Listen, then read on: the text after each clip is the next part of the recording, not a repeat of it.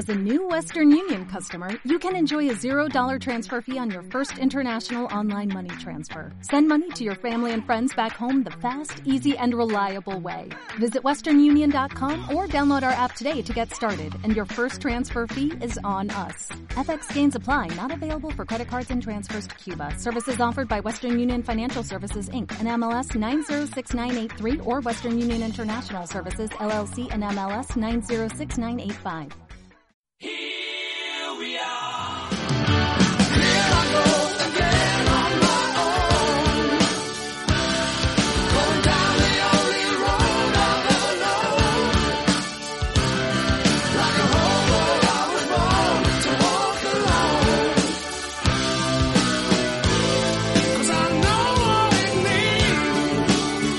Buenas, yo soy John, él es Rubén, esto es Historiadores Magazine.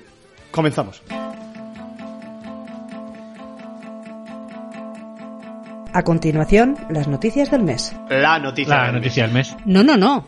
Tampoco. La noticia de la semana.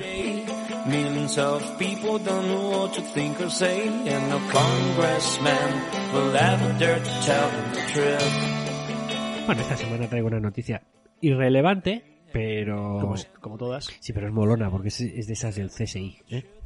¿Quién mató a la familia de ganaderos hace 7.300 años? Pues. Ah. Es una el noticia, mayordomo. es una noticia que firma Vicente G. Olaya. Eh, es un, un estudio de cuatro, ojo, eh, cuatro universidades europeas que se han gastado sus fondos y, y sus recursos para saber, para resolver el asesinato de un clan del Neolítico, analizando el yacimiento de El Strox en el Pirineo Oscense. ¿Mm? Eh, hace unos 7.300 años, dos hombres entraron en la cueva cargados de alimentos. Pero, según intuyen los investigadores, enseguida cayeron de rodillas al descubrir los cuerpos desmembrados de sus familiares. Se echaron las manos a la cabeza y comenzaron a llorar. Todos habían sido asesinados. A ver, esta escena... eh, Sí, es una, ¿cómo se llama? Una, mucha- recre- una recreación. Eso, eso- eso es una recreación. Una recreación. toda la imaginación del mundo, Eh, ¿vale? Saludos a la historia Pero- desde aquí. ¿Pero por qué? ¿Quién? ¿Quién nos había asesinado? Ahora los expertos de cuatro universidades españolas y extranjeras han hallado una respuesta. ¿Quieres saberla? ¿Sigo leyendo? El Venga. Sí, el La causa de este crimen tiene su origen hace algo más de 7.500 años, cuando seres humanos procedentes del Oriente Próximo comenzaron a extenderse por la península ibérica. Portaban dos secretos, la agricultura y la ganadería. Algunos de ellos eligieron los Pirineos para asentarse. En concreto, un grupo o clan familiar acondicionó una gruta, un pisito, unos 1500 metros de altitud en el actual municipio de San Feliu de Beri eh, Bisauri, en Huesca. No vivían habitualmente en ella. Digamos que era un pisito de, de- de estival, probablemente.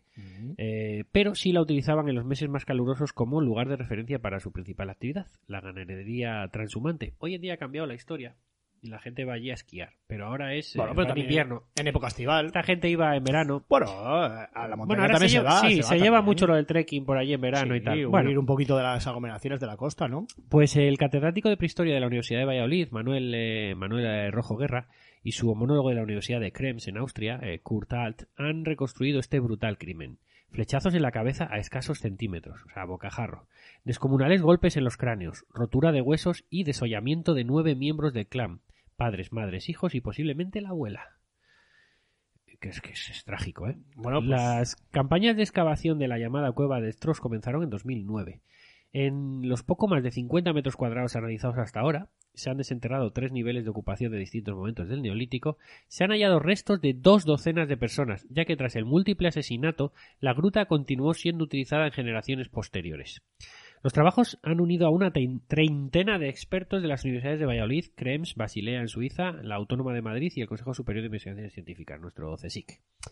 El estudio explica que de los nueve asesinados, cinco eran adultos y cuatro niños. Uno de los hombres, de unos 30 años, y un niño de solo seis eran padre e hijo, mientras que los otros tres menores pertenecían a madres diferentes, cuyos restos no han sido hallados, por lo que los científicos consideran que pudieron ser eh, raptadas. Lo más sorprendente, señala Rojo, son las evidencias de una extrema violencia incluso cuando los individuos ya habían fallecido, o sea que hubo ensañamiento. Eh, el catedrático de prehistoria está convencido de que, los, de que cuatro de los cinco adultos recibieron disparos de flecha en la cabeza realizados desde una distancia muy corta y fuera de la cueva. Luego los cadáveres o los cuerpos moribundos fueron trasladados al interior, pero no sin antes o después haber recibido numerosos golpes con objetos contundentes en el cráneo y en las extremidades. En los eh, huesos largos de los brazos y las piernas, los golpes se sitúan cerca de las articulaciones para producir los mayores destrozos en los huesos. Puede haber sido parte de un ritual de difícil comprensión hoy en día y que podríamos considerar como una segunda ejecución, indica el catedrático. O sea, un ensañamiento, como digo, brutal, ¿eh? ¿Y por qué esa matanza? Eh, podría tener su origen en disputas territoriales o del robo de ganado o de mujeres, eh, que se intensificaron hasta tal punto de que se produjo una especie de ensañamiento hacia las víctimas. El alto potencial de violencia de los autores y el curso de la masacre así lo sugieren, sostiene Rojo. La constatación científica de que los ocupantes de la cueva de Strokes eran pastores trashumantes sugiere que, con toda probabilidad, el resto de parientes de las víctimas, esto es, los adultos más jóvenes y los adolescentes, se encontraban en otro lugar en el momento de la masacre, muy posiblemente en las tierras bajas del Valle del Ebro, donde cultivaban los campos que suministraba el sustento cerealístico, el trigo y la cebada, necesario al grupo. Cuando regresaron cargados de alimentos para sus parientes, solo encontraron sus cadáveres. Eh, esta es un poco la historia que cuenta el, país. Añade además una curiosidad sobre esta gruta, de, es que la voy, a, la voy, a, contar, sobre esta gruta de Strokes, y es que eh, tenía alfombra esta cueva. Era un pisito muy bien Hombre, pues acondicionado. sí, con moqueta, tenía moquetita. Moquetita. En Muy los- típico de los ingleses, ¿eh? Los, los grupos ganaderos que ocupaban la cueva de El Strokes, donde la temperatura nunca supera los 9 grados, idearon un original sistema para aumentar la confortabilidad de la oquedad. Cubrieron con miles de pequeños trozos de cerámica todo el suelo. Se han hallado 17.385 fragmentos colocados a modo de pavimento, formado- formando a veces hasta tres capas superpuestas. Y Te- posteriormente, te después de estos trocitos de cerámica, lo alfombraron con restos vegetales, como tallos de herbáceas y hojas. Aproximadamente los pedazos cerámicos corresponden a unos 200 recipientes. Aunque no era su habitáculo habitual, sí residían en la gruta durante los meses de verano, donde consumían mamíferos, aves y microvertebrados. En total se han hallado 18.711 fragmentos óseos, la gran mayoría correspondientes a ovejas, uros, eh, suidos, o sea, jabalíes y cerdos, y hasta osos. Los investigadores también han reconstruido a pie el camino que realizaban los caprinos de que los hombres, mujeres y niños pastoreaban en el Neolítico. Entre el 15 de junio y el 10 de julio consumirían los pastos de las alturas en torno a 1500 metros para trasladarse posteriormente en agosto y principios de septiembre a alturas superiores a 2000 metros. Iban subiendo, ¿no? Y han descubierto que los pastores actuales eh, realizan un trayecto muy semejante. O sea que esto como que no ha cambiado en 10.000 años. Eh, humanos de hace 7.000 llevaban su ganado hacia las cumbres porque la hierba de las zonas más elevadas absorbe menos agua que la de los valles y las carga calórica y nutritivamente. Eh, la carga calórica y nutritiva obtenidas para las ovejas es mayor que la que podrían lograr en las más cómodas tierras bajas. O sea que esto estaba ya todo estudiado desde, desde hace tiempo y conocían un poquito las propiedades de, de la alimentación para, para cabras y ovejas. ¿eh? Pues bueno, pues esa ha sido la historia de la Muy interesante, pero muy mal porque tienes que haber dicho catalanes asesinados. Eh, tenía- Eh, sí, en- en- en aragoneses, aragoneses, porque son Mm. de Huesca. ¿eh? Bueno, pero, pero catalanes. ¿no? Maños. catalanes, ¿no? De- del reino catalán. Vale. y hasta aquí, amigas y amigos, la noticia de la semana.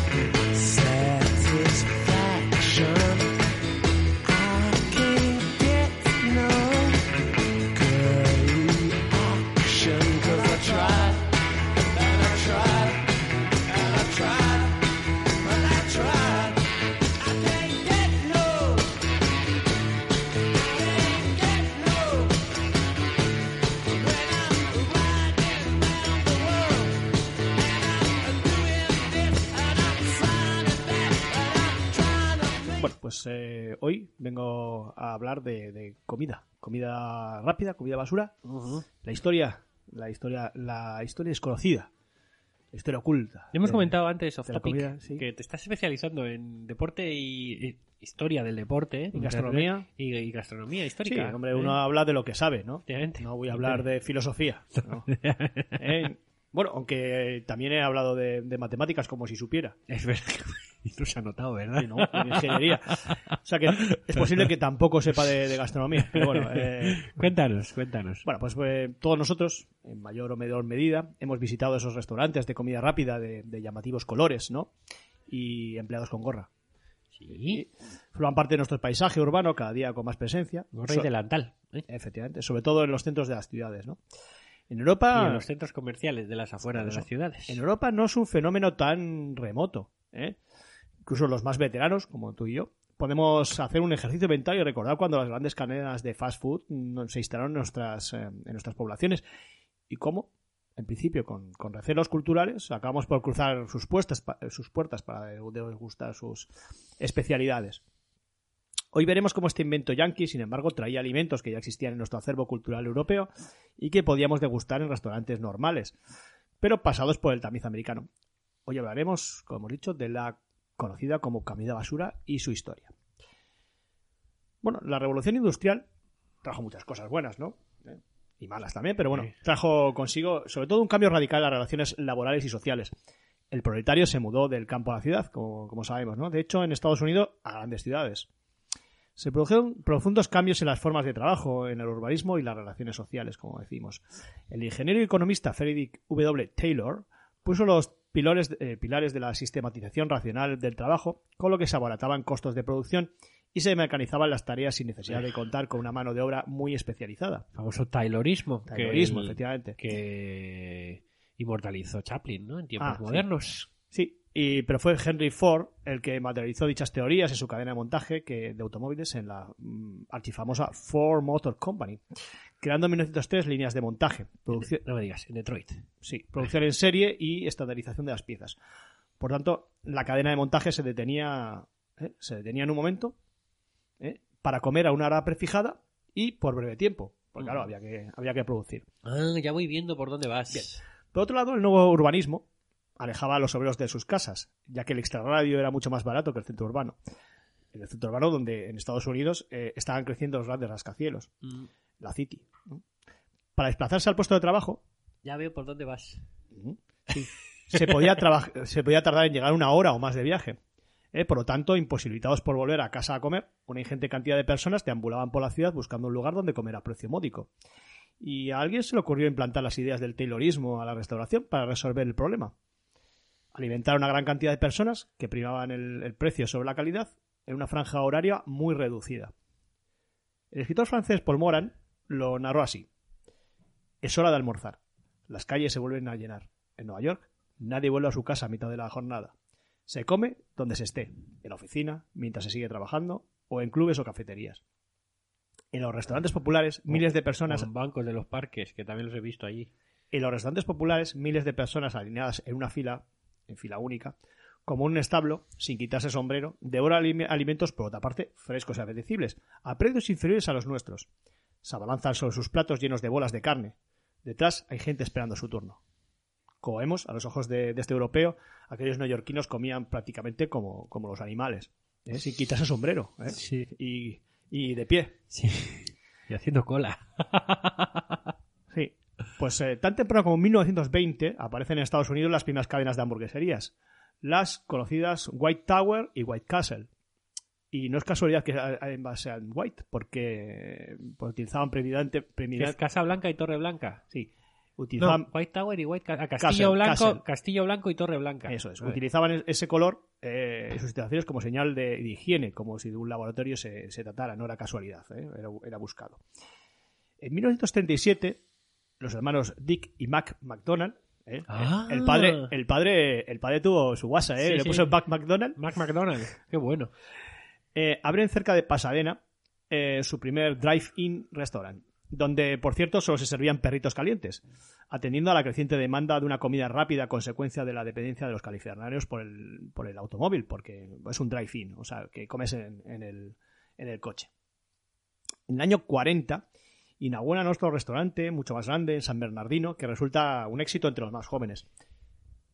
Si puedo hacer un paréntesis, es que me he puesto a buscar en Wikipedia de la que hablabas. Claro, los nombres reales de Mac y Dick, o Dick y Mac McDonald, es Richard, es Dick, y Maurice Ah. es Mac. Maurice. Vale.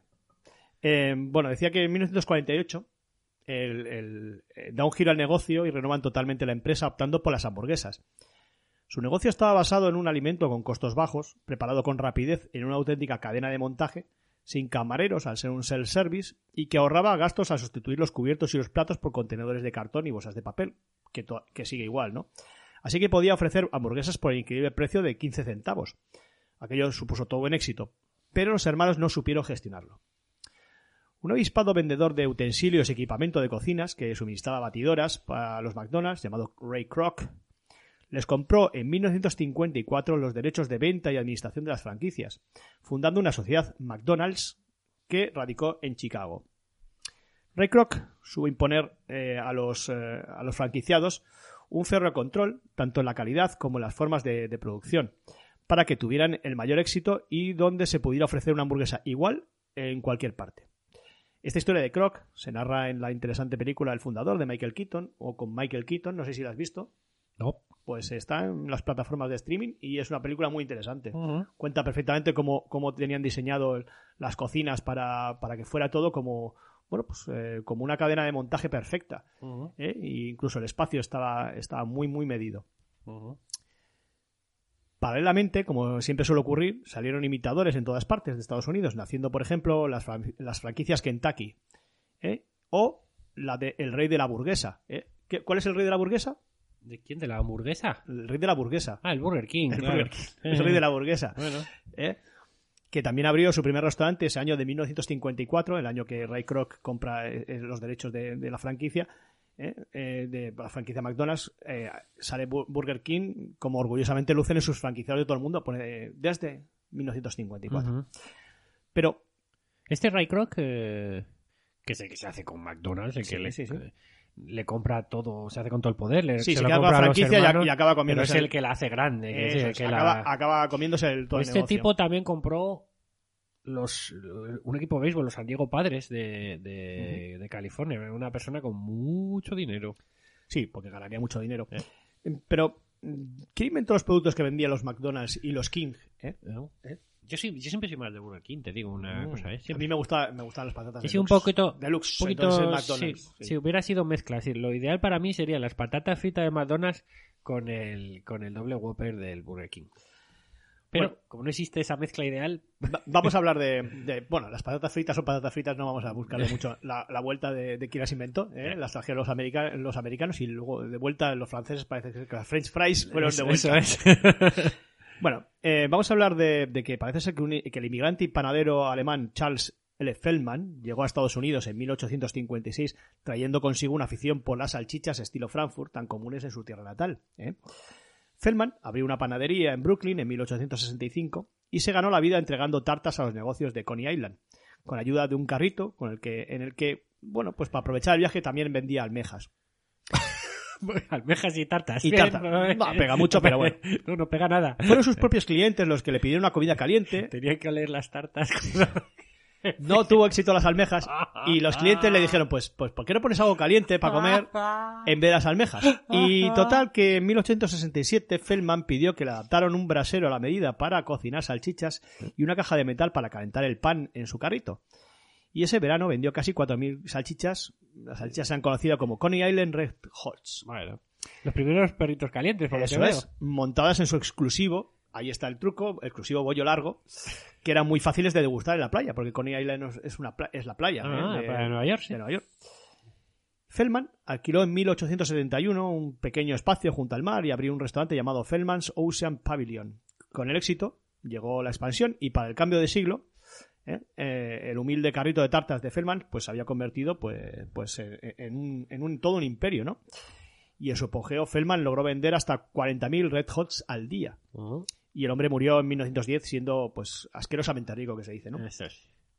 Un empleado suyo llamado Nathan Hanwerker, cuyo trabajo era cortar los bollos, abrió su propio local a poca distancia. Su éxito se basó en venderlos a 5 centavos cada uno, mientras que los de Feldman valían 10. Eh, bueno, pues después de momentos difíciles durante la Gran Depresión y la Segunda Guerra Mundial, la familia Feldman finalmente vendió su negocio en, en- en la década de 1940. Bueno, y vamos a hablar del término, porque el término hot dog es que ha pasado eso, pues un término muy curioso. ¿eh? Un par de leyendas sobre por qué se llama hot dogs al- a los perritos, a, a lo- a- Sí, bocadillo, bocadillo de sí. salchicha, sí. Y parece ser que proviene de, de- de la raza de, de los perros salchichas de- alemanes llamados Dachshund, ¿eh? Y, y Ah, vale. de los sí. Dachshund y el béisbol. Bueno, se cuenta, se cuenta ¿eh? que el periodista deportivo Thomas Dorgan observó durante un partido en Nueva York, un partido de béisbol, en 1901 como un vendedor ambulante gritaba, estaban al ro est- perdón, están al rojo, adquiera sus Dachshunds mientras estén al rojo Ivo. ¿eh? Y esa analogía le llegó a representarlo eh, literalmente en sus tiras cómicas, ¿eh? un Dachshund, un perro, metido entre dos panes. ¿eh? Aunque puede ser que esta historia no, no sea para nada. Muy forzadita la veo. Sí, pero bueno, ¿eh? Eh, siempre hay mucha relación americana entre, entre el béisbol y, y- Eh, y el, el y el béisbol es el pasatiempo favorito de los Estados Unidos. Eso es. Y va ligado es la directamente gente a- va y con sus perritos calientes y perritos su comida calientes rápida. y, Sí, y sí. el carrito y el carrito que bueno en, esta, en, Espa- Está totalmente unido. en sí. Europa en Europa no se lleva mucho el perrito el, el carrito pero va, es lo más Aquí tenemos salchichautos. salchichauto eso es donde vas a las 5 de la mañana o a las 6 cuando ya no te queda más Después ¿eh? de fiesta. y le pones el dinero con toda la dignidad que puedas y, se te- y, se- y tratas de que no se te caiga la salchicha de mitad del pan. Bien, correcto. Eso es cuando éramos jóvenes, ya Sí. no hacemos eso. También desde Alemania parece ser, eh, por lo que sea, que llegó a, que está el origen de la hamburguesa. En concreto un A lo sándwich mejor por la ciudad de Hamburgo. pues, Esto es, Puede ser, ¿eh? No sé, se me ocurre. un sándwich de cerdo muy popular en Hamburgo llamado Rustjuk Warm, que significa trozo redondo caliente. Con mucho criterio. O sea, Correcto. ahí tú no estás mintiendo. Según algunos historiadores, el Rustjuk Warm se originó en el siglo XVII cuando las panaderías de Hamburgo comenzaron a hacer un pan redondo. Pronto se le comenzó a servir, se comenzó a servir con, con restos de cerdo y salsa gravy. Si gravy es una salsa de, de- de carne. Los lunes a la, la hora del almuerzo y con eso nació el, pues el, el llamado Rustuk caliente. Bueno, pues Hamburgo ha sido desde hace tiempo, desde mucho tiempo, una importante ciudad portuaria que conecta Europa con Estados Unidos y en algún momento del siglo XVIII inmigrantes alemanes montaron puestos de comida en la ciudad de Nueva York, promocionando un filete cocinado al estilo de Hamburgo para los marineros germanos y los recién llegados del país europeo, o sea, pues para los alemanes todos, ¿no?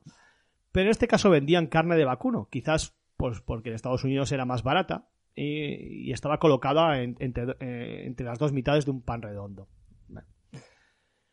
Aunque hay quien afirma sobre su origen que en el siglo XIX Charles Nagrin, ¿eh? vendía filetes de Hamburgo, o sea, una hamburguesa sin pan, en la feria de condado, del condado Outagamie en Wisconsin. Al principio no tuvo éxito porque comer aquel filete con las manos era bastante engorroso. Sin embargo, en 1885 a Negrin se le ocurrió poner la carne entre dos pedazos de, de pan. Así la gente podría caminar agarrándola. Pero bueno, no, también no lo tenemos muy claro. Aquí tiene muchos padres. Aunque pueden ser hechos simultáneos, que pueden ocurrir Sí. en- como tantas cosas en la historia, ¿no? A la vez en bastantes sitios y que no se sepa el origen concreto exacto de, de uno o de otro. Ambos productos, los perritos y las hamburguesas, van íntimamente ligados a un condimento, la salsa ketchup, Hombre, básica para entender el concepto fast food. y creo que nos lo vas a explicar ahora. Sí, el ketchup, también conocido como ketchup, ya se vendía en 1830 como medicina, curiosamente, igual que la Coca-Cola, que, que tantas veces acompaña este tipo de comida. Ah, Tiene como origen, esto muy curioso, al menos etimológicamente, una salsa de pescado en escabeche china llamado ketchup, o ketchup, ah. ketchup. Una salsa picante que, que acompañaba el pescado y la carne, pero que no incluía el tomate entre sus ingredientes. A finales del siglo XVII, el producto llega a Inglaterra donde bueno pues eh, aparece publicado en la prensa por primera vez en el año 1690 como ketchup. Y en 1711 aparece por primera vez eh, el concepto ketchup. Hubo que esperar hasta 1876 para que Henry J. Heinz Hombre. en Pittsburgh, USA, sí. añadiera el tomate y aumentara los niveles de azúcar y vinagre a la receta y la comercializara en tarros de cristal. Ah, Su empresa se, se denominó Heinz and Nobel y fue extendiéndose por todo el mundo de tal forma que hoy en día está íntimamente asociada al producto. sí. Heinz Ketchup. Pues bueno, Y te- mayonesa tienen más cosas, ¿eh? Pero volvamos al, al fenómeno de los restaurantes de comida rápida, porque esto- a estos bocadillos de, de- de inspiración germánica se le, se le llamó, se le sumó la llamada comida étnica.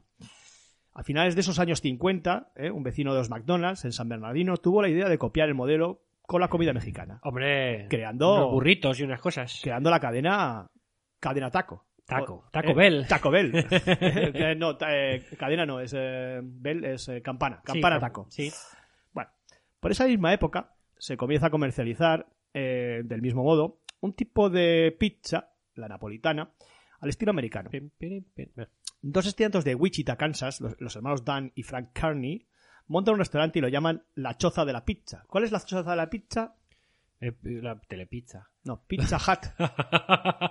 que que, eh, que Sí. es, es Pizza Hut, que significa la choza de la pizza, pero que El logotipo es un te- sombrero. por el, por, el- eh, por el juego de el palabras. juego de palabras de la pronunciación es de sombrero, hat, Pizza sí. Hut. Hat, eh, hat con A es sombrero. Eso es Hut. Hut con U es, es choza. choza.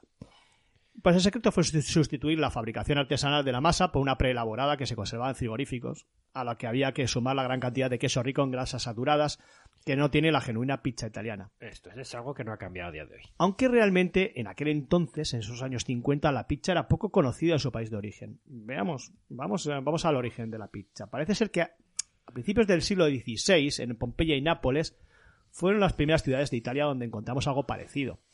Una especie de pan, recién sacado del horno de leña, aderezado con un poco de ajo, aceite de oliva y queso hecho con, con leche de búfala y romero, se le echaba romero y otras especias locales. Bueno, lo que hoy conocemos como un pan focaccia. ¿eh? Es más conocido ahora mismo como un pan focaccia, más o menos. La etimología del, del término pizza parece provenir del verbo latino pincere, que significa machacar, presionar, aplastar. Quizás por la manera pues, de elaborar esta masa, ¿no? Extendiéndola hasta hacerla plana.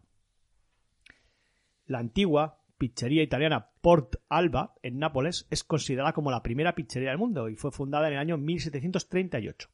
Al principio era solo a importer, o sea, para llevar la pizza, ¿eh? Pero en 1830 montaron un restaurante que incluía mesas y camareros para que el servicio fuera completo. Según cuenta la leyenda, ¿eh? hoy vamos de leyendas, Mm. en el año 1889 los reyes de Italia visitaron Nápoles y el panadero Rafael Espósito eh, fue llamado para que confeccionara una pizza a los ilustres visitantes, Humberto I y la reina Margherita Teresa de Saboya. Hombre. La pizza fue hecha, la pizza fue hecha simulando los colores de la bandera italiana, el rojo por los tomates frescos, el blanco con el queso mozzarella y el verde para la albahaca. La aceptación fue tal que actualmente este plato se conoce, eh, se conoce con el nombre de pizza margarita en honor a la reina aquella. Y bueno, pues la pizza se fue extendiendo a través de... de- ¿Digo pizza mucho o pizza? Es que, es que hay que decir pizza, bien. Porque hay gente que dice pizza o pizza. O pizza. Pizza no, Pizza no, no, me gusta no me nada. gusta tampoco.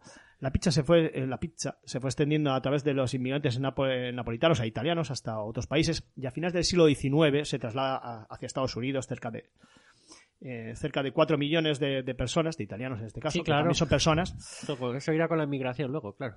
y con ellos sus costumbres y tradiciones. ¿no? En el año 1902 fueron los em, fueron los panaderos italianos de Nueva York los que comenzaron a elaborar pizzas para, para vender a sus paisanos.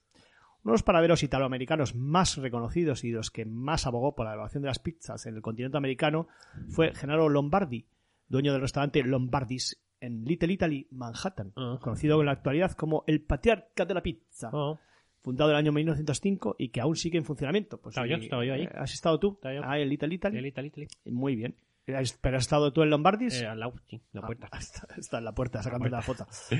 Bien.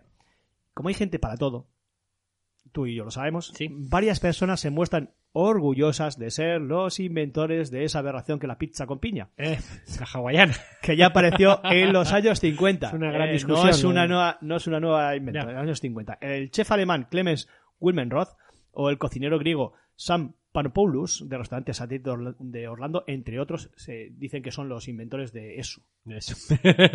Eso. vale. Como curiosidad decir que los ingredientes, otra curiosidad más, porque Sí. todos son curiosidades, los ingredientes de la pizza varían mucho según los países, desde chiles, aguacate o frijoles en México, anguilas en China, algas en Japón, el salmón y las sardinas en Rusia. Mm. Y decir que actualmente el 20% de los restaurantes del planeta son pizzerías y que se calcula que Pizza Hut tiene 12.500 locales. Que no ¿eh? son pocos. Que no son Que pocos. no ¿eh? son 20%, eh, este dato es muy impresionante, ¿no? Sí. A mí me gusta comprar las del Dr. Oetker en el supermercado. Ya lo he visto que tienes En el ahí un montón. ¿eh? Eso, eso es una aberración. Pues a mí me gustan. Pero bueno. Vamos a, volvemos a, a los McDonald's. ¿eh? Vamos a retomar otra vez los McDonald's porque tras la Segunda Guerra Mundial comenzaron a aparecer los primeros restaurantes de comida. Yo siempre he sido más de McDowell's. ¿Sabes cuál es Ah, sí, McDowell's? sí, el príncipe de Zamunda. Del príncipe de Zamunda. Los primeros restaurantes de cocina de comida rápida aparecieron en, en Europa, ¿no? Eh, después de la Segunda Guerra Mundial por la influencia norteamericana. Como hemos dicho, la diferente cultura gastronómica europea hace que se les vea con malos ojos, incluso sufran protestas y algaradas. No tanto por la baja calidad de su comida, como sería, bueno, recomendable, ¿no? Quejarse, sino por asimilarla al imperialismo yanqui. Así sucedió en Suecia a principios de los años 70, en plena guerra de Vietnam, donde grupos de jóvenes atacaron con cócteles Molotov dichos establecimientos en protesta por la guerra y donde casi toda la población bendijo estas iniciativas de protesta. Este tipo de algaradas recorrió toda Europa. Hasta 1972 eh, no abrió el primer McDonald's en París, capital de la gastronomía mundial. Como no tenía mucha fe en ella, eh, los dueños le conceden la franquicia a precios muy ventajosos a un tal Raymond Dayan. La concesión incluía el poder eh, explotar 166 establecimientos en toda Francia. Contra todo pronóstico, este tipo de restaurante americano tuvo una gran aceptación entre el público. Quizá porque el señor Dayan adaptó su manera, a su manera las hamburguesas al gusto del país. En este estado de cosas, McDonald's decidió retirar la licencia a Dayan, lo que terminó en un juicio que hizo historia y donde solo salió perdiendo la empresa concesionaria, por una vez en la vida, ya que los locales, estratégicamente ubicados, pasaron a formar parte de otra cadena del mismo tipo, no sé el nombre, pero de capital europeo. Y bueno, aquí recordar el famoso diálogo de Pulp Fiction de, de, de- donde Royal Witches. eh, Eso es, donde explica que, que se llama El cuarto de libra con el cuarto de libro con queso se llama McRoyal en Francia, Sí. porque, porque en Francia eh, por estas cosas pues eh, no se llama igual que los demás sitios. Bueno, aquí Por el sistema métrico. Eh, sí. A mediados de los años 80 del pasado siglo, se abre el primer restaurante de McDonald's en Roma. Vamos que ve- vemos que esto es muy mucho más reciente de lo que de, de eso. Yo, yo tengo un recuerdo de haber ido en el año 86 a Barcelona a- y, y ver y ver el- por primera vez un McDonald's. Sí, en Bilbao han llegado no hace tanto. No, los Hubo 90 Burger King en su momento, En pero los McDonald's 90. no tardó en No, llegar a la Burger King quiere decir que Burger King o McDonald's Sí, yo creo que llegaron los, no- muchísimo en los llegar. 90. llegaron, sí. Sí, veremos. Vamos a ver mm, cuándo llegaron a los sitios. De hecho, en. Bilbao, creo, por comentar lo que conocemos, el primer Starbucks habrá llegado hace que cinco años, seis. Sí, pero yo hace mucho tiempo opiné eh, que no tenía éxito un sitio donde el café era peor que en otros sitios. Pues ya llevan dos, Y- y dos donde- abiertos, ya van van abriendo. Ya, no, y donde tú no te podías tomar un café mientras yo me tomaba una cerveza. Sí. Eso porque en Bilbao, pues eso está. Bueno, en Bilbao, quiero decir, en País Vasco y en España en general, no tiene mucho sentido. Ya, pero, Pero bueno. están en ello y creciendo. Sí, sí, está claro.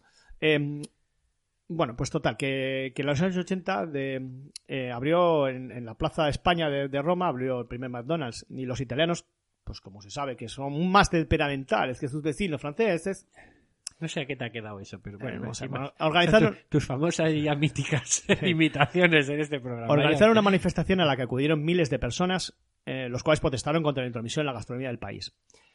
En 1990 se inauguró a bombo y platillo el primer establecimiento en Moscú. Eh, Ahí estaba la perestroika, en 1990 abriendo en Moscú. Justo, por ahí.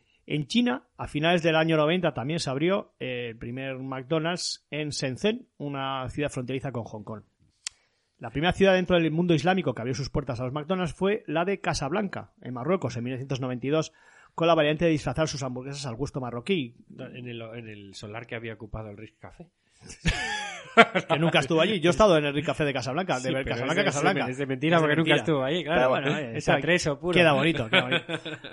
Más especiadas, el- eh, las hamburguesas son más especiadas y, y evitan la carne de cerdo. Y bueno, pues como, como todo, en todo el mundo, pues fue todo un éxito, ¿no? En la India, en concreto en Nueva Delhi, a ver, se inauguró el primer McDonald's en 1996 con una serie de particularidades muy específicas Con mucha especia. Sí, ya que fue el primer lugar donde no se servía carne de vacuno por respeto a la tradición hindú y donde se ofrecía la llamada Maharaja Mac, en lugar de la Big Mac. ¿Eh? La Maharaja Mac está hecha con carne de oveja a la que se le suma una gran cantidad de especias y verduras. Eh, habrá que ir a probar. Respetando, respetando las culturas locales. Quizás el último tipo de estas franquicias que ha llegado a nuestras calles a finales de los años 90 fue el del kebab. Mm, La palabra parece derivar del persa kabab, que significa freír, o bien del kebaba, ¿eh? que en arameo quiere decir freír o quemar. Bueno, más o menos freír. Su primera mención escrita como un tipo de comida es de 1377.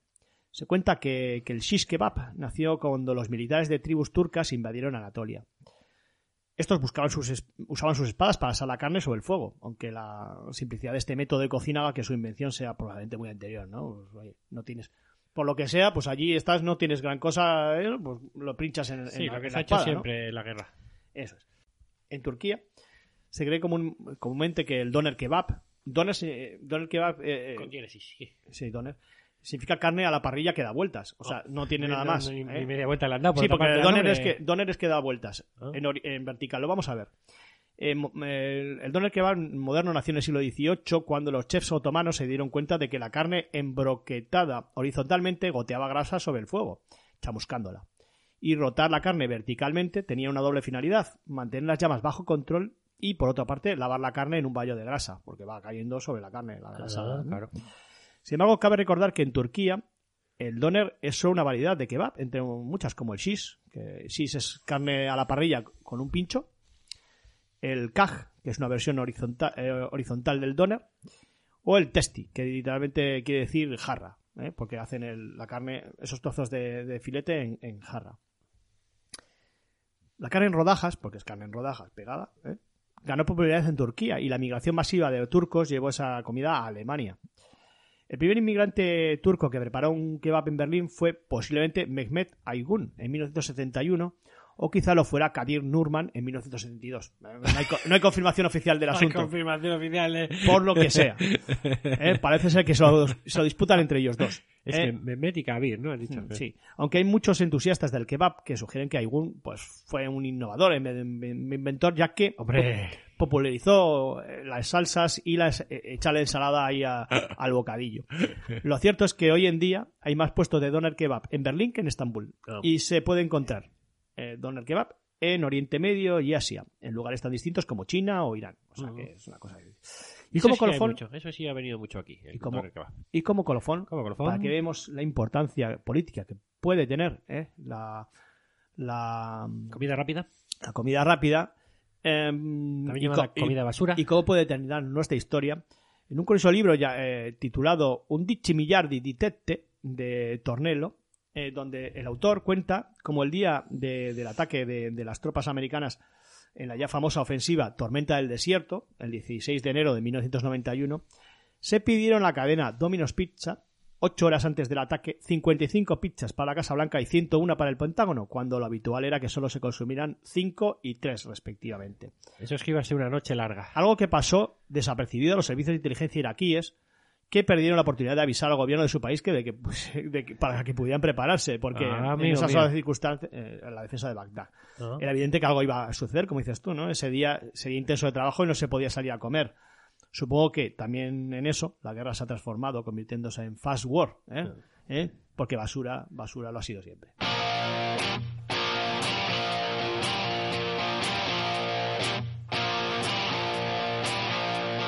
Like your front page news. Lonely eyes in your motorcycle boots. Tattooed heart and your jet black hair. Rolling round like you don't care.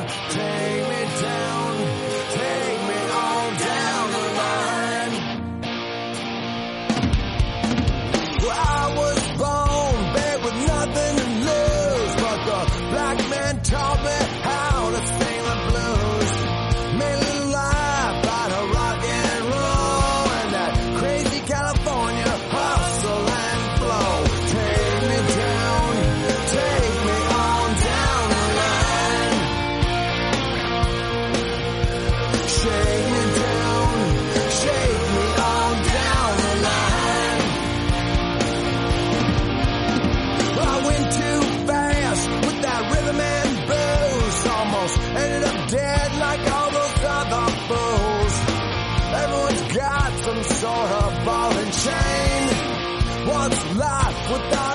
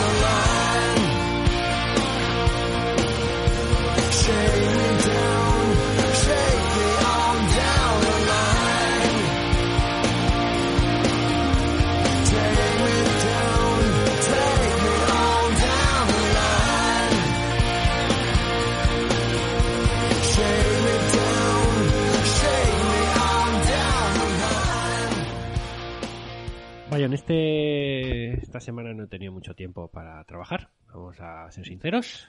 No, tiempo ni ganas. No, tiempo no he tenido tiempo. Creo que nuestros oyentes se merecen algo más que tu, ¿Mi qué? tu pereza. No, bueno, es igual. Entonces eh, traigo un articulillo que... ¿Articulillo significa que, que tiene poca trascendencia de- o, que, de- o que es poco largo? Un articulillo de Agate Cortés que... O sea, que directamente que- estás plagiando. que me gustaría... No, no, digo, digo el nombre de ella, Agate Cortés, que eh, me gustaría exponer porque me ha gustado mucho. Me ha gustado mucho. Es un artículo que habla sobre nuevas respuestas a enigmas de la historia y de la cultura de la humanidad. Entiendas enigmas no como enigma de Iker Jiménez, sino como Dudas. dudas o sí, Dudas eh, razonables. eventos históricos que hasta ahora no se habían podido resolver y habían quedado bueno pues eh, eh, por desconocidos y ahora mm, gracias a las nuevas eh, no sé cómo decir aplicaciones científicas actuales eh, técnicas eh, modernas pues se ha podido resolver ciertos ciertos enigmas históricos ¿no? o culturales entonces a ver, la arqueología es una disciplina, repito, Agate Cortés es la autora.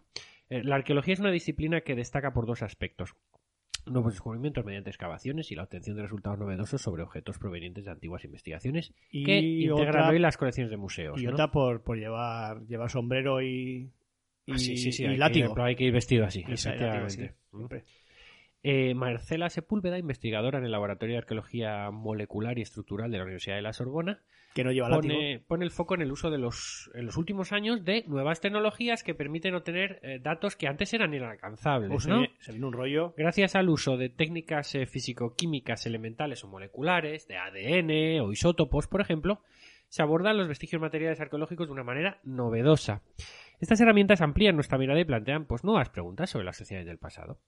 El, el patrimonio histórico y cultural esconde aún todavía muchos, muchas cosas sin saberse, muchos misterios, ¿no? Por ejemplo, sobre las formas de interacción entre las comunidades, la dieta o las causas de la muerte de las personas, sobre los materiales que se emplearon o las técnicas que desarrollaron, entre otros muchos aspectos, ¿no? Eh, temas culturales, como vemos, ¿no? Es muy importante realizar nuevos hallazgos, por supuesto, pero es esencial también revisitar y estudiar antiguas colecciones y con la formación obtenida ofrecer nuevas interpretaciones sobre ese legado patrimonial, ¿verdad? Entonces, eh, Manuel González Morales, del Instituto Internacional de Investigaciones Prehistóricas de Cantabria, expresa eh, la tendencia que hay últimamente en decir que los descubrimientos arqueológicos cambian completamente lo que se sabía. Esto, esto lo hemos traído mucho a- aquí, ¿no? frase que te encanta. Dice, parece que todo cambia, pero a veces tan solo eh, se confirman cosas, explica este experto, ¿no? Vale. El, el experto comienza por comentar el análisis del ADN antiguo gracias a las nuevas técnicas y reconoce que esto permite seguir mejor las pistas de cómo se ha movido la gente en la prehistoria. Hemos traído varias noticias, ¿no? Al respecto de cómo ahora en los análisis de ADN permite sobre todo conocer las migraciones, ¿no? De las de, la- de la- de Sí. las grandes sociedades, ¿no? Eh, o de los grandes grupos, mejor dicho. Eh, el registro que tenemos ahora revela movimientos importantes. Hoy sabemos mejor nuestra historia, ¿no? Eh, entramos con, con más precisión en el pasado y obtenemos detalles con los que antes ni siquiera soñábamos, ¿no? Eh, ahora comprendemos lo que antes eh, solo deducíamos, vamos a decirlo así, es lo que comenta este, este, este experto, ¿no? Entonces vamos ahora a hacer un, bueno, un breve ranking o... Oh, ¿un ranking? Claro, claro, esto es Un que ranking o sea, esta oh. solo ha sido una introducción. Hombre, Con pero las, 10 mejo- las mejores No. técnicas, las mejores técnicas. Son- de 1 al 10. ¿Cuál- No, de- son 10 descubrimientos Ay, que han revelado nuevas respuestas sobre Vale. sociedades urbanas antiguas Vale. o que han cambiado la visión que teníamos del pasado. Pero ¿va de mejor a, a peor o, o da igual? No, da igual. Ah, es que- Da Pero igual. si es un ranking tiene que ir eh, hacia Ya, arriba o hacia bueno, abajo. Da igual. Yo empiezo por el 1. Los amantes de Módena Va, como la... son dos hombres que se dan la mano. ¿Tú conoces esta...? Yo de Módena al vinagre. Pues son dos esqueletos que se encontraron juntos y abrazados. Ajá. eh, han representado durante años el mito del amor eterno. Eh, dos esqueletos enterrados juntos, cogidos de la mano. Si, si ves una foto en internet es impresionante. Y con uno de ellos con la cabeza vuelta así, vuelta hacia el otro, ¿no? Mirándose como frente a frente. Ojalá, ojalá enterrarme así contigo. Claro, hasta septiembre del año 2019 se suponía que eran un hombre y una mujer, pero se ha descubierto gracias a, ojo, gracias a la composición del esmalte de los dientes, que los dos esqueletos enterrados hace 1600 años y descubiertos en, en Módena, en Italia, en 2009, pertenecen a dos hombres de unos 30 años de edad. En el cementerio, el resto de los cuerpos muestran marcas de traumas que se pueden relacionar con una muerte violenta. Los investigadores sugieren que el entierro se realizó de esta manera para ilustrar una unión entre dos hombres que murieron juntos en la guerra o bien que eran de la misma familia y por eso compartieron tumba. Sin embargo, ¿por qué se dan la mano? Bueno, es una Pues duda que todavía queda ahí. También habría amantes homosexuales que Pues decir. puede ser, ¿Eh? perfectamente. ¿eh? Entonces, También. bueno, si ves la foto, la verdad que es una cosa muy chula. Muy, ¿eh? Animo a la gente a buscarlo. Vale. Eh, el número 2. Un asesinato de hace más de 6.000 años. Bajo el, un campo de hockey en San Fernando de Cádiz se esconde una necrópolis de 6.200 eh, años de antigüedad con 59 tumbas. Lo que, me, lo que me, sorprende es el campo de hockey en San Fernando Cádiz. Sí, eso es. más eso que, sí más es que en la necrópolis. Es O sea, verdad. ¿Qué hace allí? Pues ¿Qué hace, de pocos meses un estudio reveló que uno reveló uno de los casos de muerte violenta más antiguos de la península ibérica. Eh, los restos de la sepultura de allí, la sepultura número 11. Eh, era eh, la más majestuosa y lujosa y los arqueólogos hallaron en ella dos hombres eh, de 30 y 45 años que representan o presentan una gran herida en el cráneo. Posiblemente esta lesión había causado la muerte de, de estos dos cuerpos que recibieron un rito funerario diferente del resto. Además, son los únicos en mostrar dichas huellas de agresión. Por otro lado, el análisis de ADN de algunos de los otros cadáveres muestra que eran poblaciones europeas de agricultores, cazadores y recolectores. Ujú. 3. A los niños prehistóricos se les alimentaba con biberones. Ah, pues mira. Eh, ahí son tres vasijas de hace unos 7.000 años que se hallaron en distintos puntos de Baviera, en Alemania, de, en tumbas de niños de corta edad. Muestran cómo se acortó la lactancia y se adelantó el destete durante la revolución neolítica. Este es un tema importante. Eh, un estudio demuestra que se usaron que se usaron como biberones, pues mediante un análisis molecular y de los eh, o sea, demuestran que estos tres vasijas se usaron como biberones, porque mediante eh, un análisis molecular y de los distintos isótopos encontrados, es algo repetimos novedoso la ciencia nos permite hacer ahora, pues los investigadores eh, identificaron residuos de diversos lípidos que procederían de grasas de origen animal, como vacas, ovejas y cabras. Esta nueva información supone que estos objetos tuvieron su papel crucial en las primeras sociedades. Al permitir un adelanto del destete, facilitaron que la tasa de fertilidad de las mujeres aumentara hasta los dos hijos. Este procedimiento provocó quizás el crecimiento explosivo de la población e implantó las bases de la transición demográfica. Fíjate tú qué conclusión, a partir de tres vasijitas con forma de... La verdad es que tienen, son, son tres vasijas, si veis las fotos, que tienen como un pequeño pitorrito, como los botijos nuestros. Uy, pito- de- uy, pitorrito. Un pitorrito que, mm, claro, eh, para que saliera por ahí Oh, la leche. ojalá YouTube, que- ojalá grabar en YouTube para verte la cara de- diciendo pitorrito y haciendo como que Bueno, como que mamas de, de, un- de una Pues, tetina. Esto es el. eh, esto es el. eh, lo que gracias a la técnica hemos podido descubrir, fíjate, en las sociedades. A ti que tanto te gusta esa época y has hablado. Biberones tanto y, de ello. y babieros, podríamos decir, porque la son de eh, de baviera babieros. Eso es.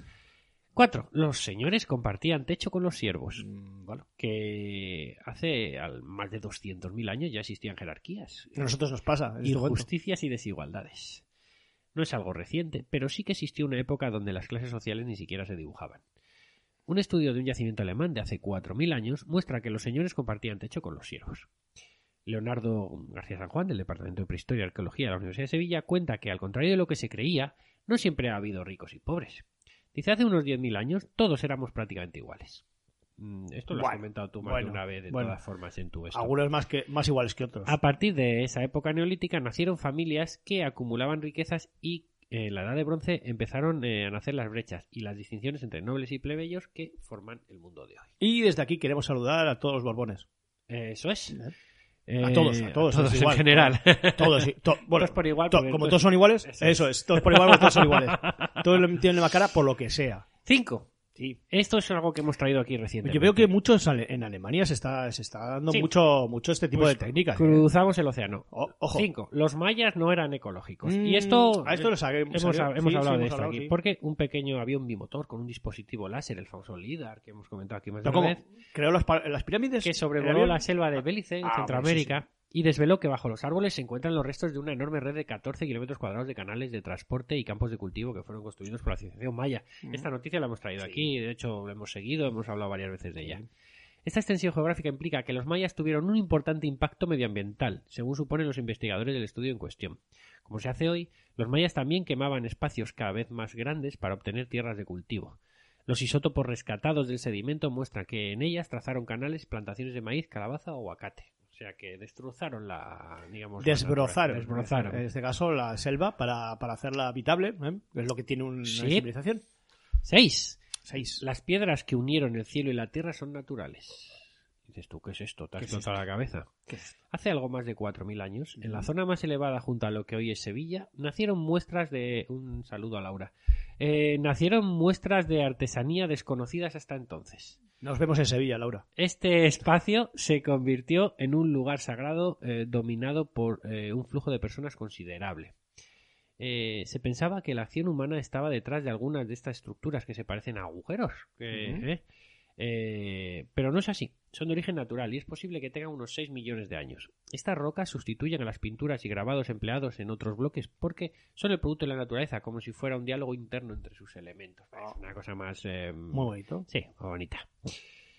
Bueno, la obra de arte figurativa más antigua no es europea. Esta es la siete. Esta es la 7. un hombre pájaro pintado en la cueva de Lascaux, en Francia, Ujú, eh, sí. en la capilla Sistina de- ¿no? de- del arte prehistórico, era la pintura figurativa más antigua conocida hasta ahora.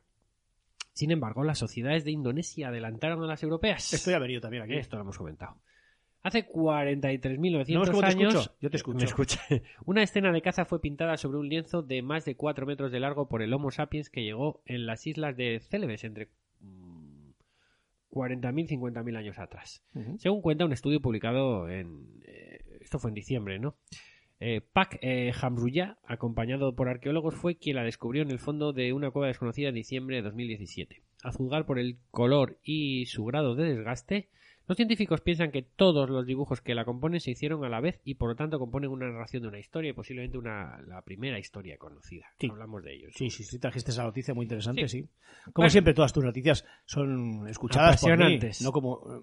Eh. No, yo te podía preguntar sobre lo que hablo yo, pero no lo ibas a responder. Bueno, vamos a Perú. Ocho. Vamos a Perú. Ocho. A Perú.